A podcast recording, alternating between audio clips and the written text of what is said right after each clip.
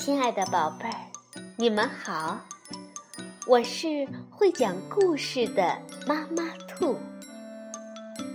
故事是可以玩的，欢迎宝贝儿们到小粽子和妈妈兔一起边看边听，玩故事。宝贝儿，晚上好，欢迎收听。妈妈兔的花样故事，与友情相伴，做快乐的自己。我们继续来讲《兔子蹦蹦、青蛙跳跳》第十五集《耷拉耳和弯舌头》，是由德国的马蒂亚斯·约特克文图，孔杰翻译，贵州人民出版社出版。兔子蹦蹦。和青蛙跳跳是最最要好的朋友，他们从早到晚都待在一起，一起玩，一起听音乐，一起笑，一起吃东西。不过，这个你们已经知道了。还有，哦，还有这两个字呀，写的特别大。故事。就是从这里开始的，还有一起吃东西。桌子上的饼干屑吸进了一只大肥苍蝇，它刚好停在跳跳自制的捕蝇器的正下方。跳跳呢，在一旁已经准备好了。他盯着这只大肥苍蝇，已经有一小会儿了。哈哈，时机到了！跳跳一剪刀剪断了绳子，啪，绳子断了，砰，一声巨响，掉在桌子上面的箱子砸在了桌子上。哟吼！苍蝇掉到陷阱里了，跳跳激动地欢呼起来，围着桌子又跳舞又唱歌。咔嚓一下，砰的一声，我就成功了。怎么回事，跳跳？刚才好像打雷一样，你没事吧？蹦蹦啊，有点紧张的跑了过来。没事，没事，蹦蹦。跳跳安慰着蹦蹦：“我只是测试一下我的最新发明。你看，嗯，就是这个咔嚓捕蝇器。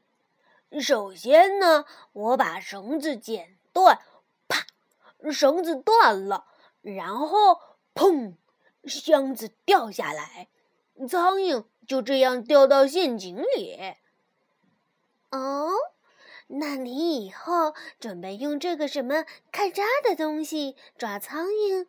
你呢，嗖的一下就能抓到苍蝇的舌头，失业啦！蹦蹦一边和跳跳开玩笑，一边拿绳子做成跳跳舌头的样子。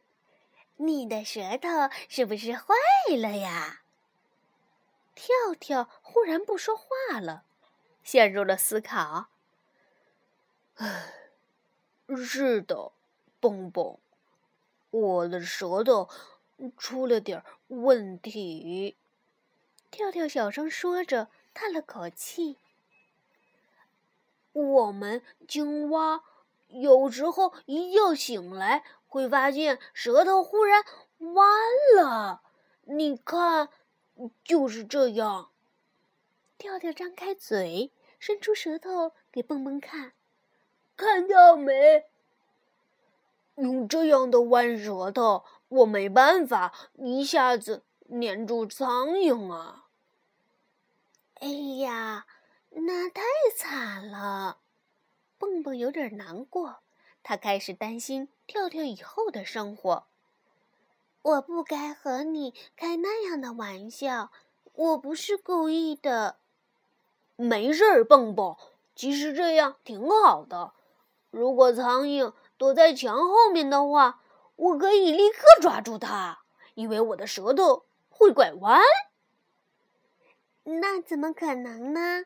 蹦蹦觉得十分好奇。你在那一边，根本看不到墙后面呢。呃，你说的对，所以呢，多数时候我都抓不着苍蝇。嘿嘿嘿。跳跳说着说着，开始咯咯笑个不停。被骗了吧？跳跳有点得意。呵呵呵弯舌头，蹦蹦啊，这你也相信？跳跳觉得他编的这个故事特别逗，笑得喘不过气来。呵呵呵呵苍蝇躲在墙后面。哎呀，啊不要啊，千万不要！蹦蹦忽然惊慌起来。跳跳止住了笑，关心的问蹦蹦：“你怎么了，蹦蹦？你没事吧？”“都是你干的好事，跳跳。就是因为你，我的耳朵耷了下来了。”“嗯，耷了耳？”跳跳第一次听到这种说法。“因为我？为什么？”我每次只要听到别人撒谎，耳朵就会耷拉下来。蹦蹦伤心的对跳跳说：“当然了，兔子耳朵耷拉下来的时候，看上去的确挺悲伤的。”哎呀，你这个小可怜，怎么不早点告诉我？我真不知道会这样，对不起。跳跳马上向蹦蹦道歉：“我真不知道，你听了谎话，耳朵就会耷拉下来。”哈，当然不会啦！蹦蹦忽然竖起了两只耳朵。你也上当受骗了，跳跳！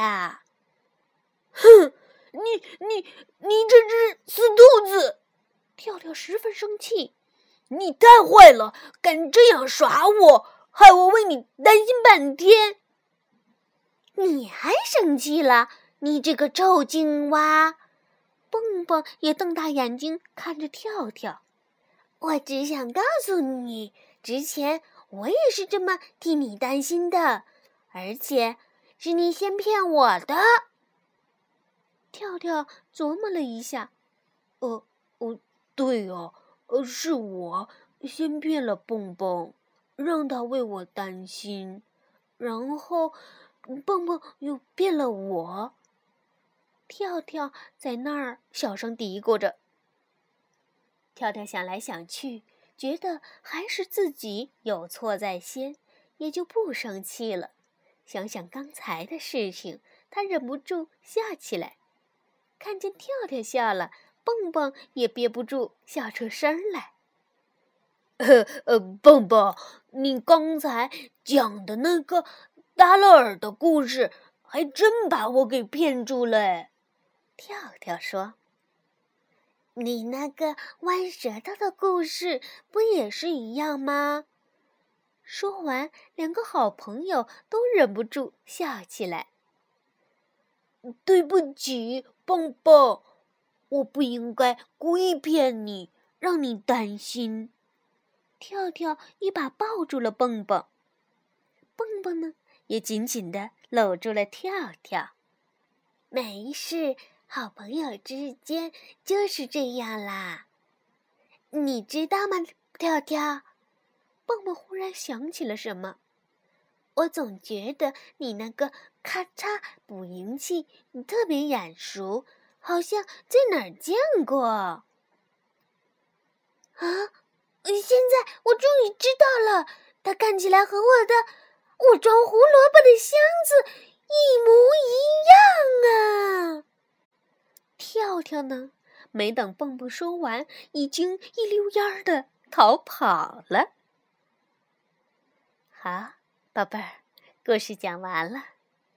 虽然朋友之间可以无话不说，但玩笑过度也会影响。朋友之间的友情，你说对吗？晚安，宝贝儿。